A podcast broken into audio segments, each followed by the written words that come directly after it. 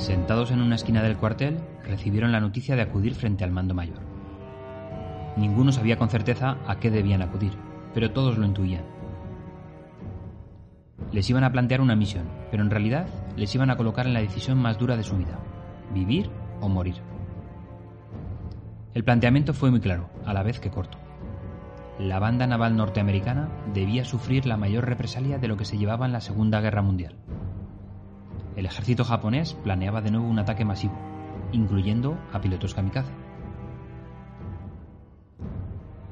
Aquella tarde solicitaron el reclutamiento de voluntarios kamikazes entre el grupo de los mejores pilotos. Sabían perfectamente que si aceptaban, nunca jamás volverían con vida.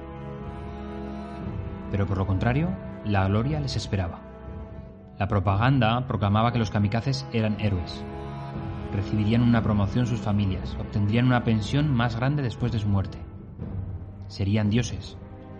Sus almas vivirían en el santuario Yasukoni de Tokio donde el emperador los adoraría.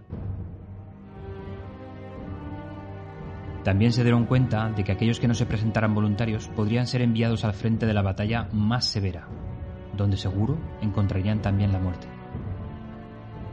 Les dieron un día completo para tomar la decisión.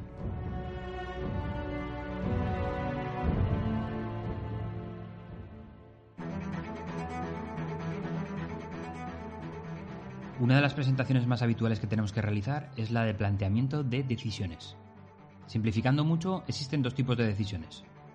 La primera es la que puede realizar perfectamente un mono, es decir, existen varias opciones encima de la mesa, pero una de ellas es la que menos riesgos técnicos tiene y más beneficios económicos.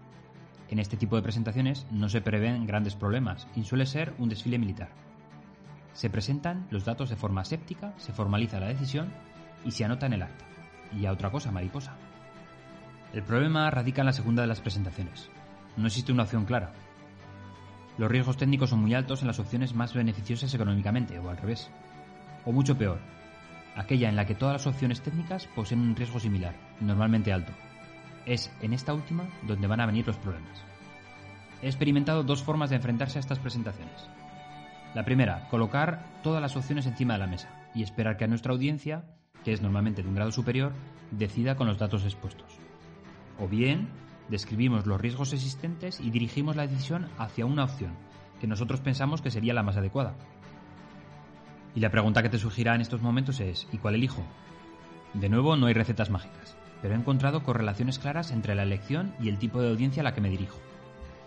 Primero, si conocemos de antemano que nuestro foro es valiente, jefes con alta autoridad y criterio definido, que habitualmente dirige los equipos con mando, plantea las opciones.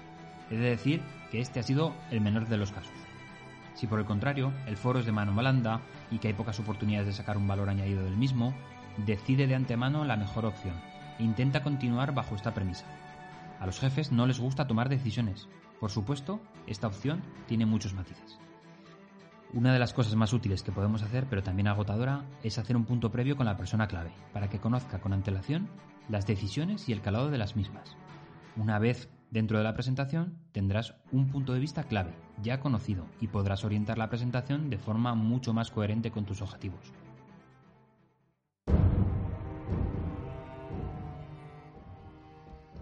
Desde 1942, diferentes opiniones dentro del ejército japonés estaban en contra de las tácticas suicidas y trataron de prohibirlas internamente.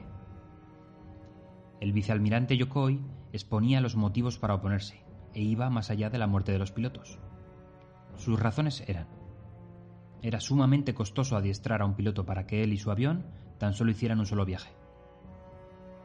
Los aviones por sí solo no tendrían una fuerza de impacto tal para destruir o dañar severamente un portaaviones, a menos que se estrellara contra la pista de aterrizaje, cuando ésta estuviera llena de aviones enemigos.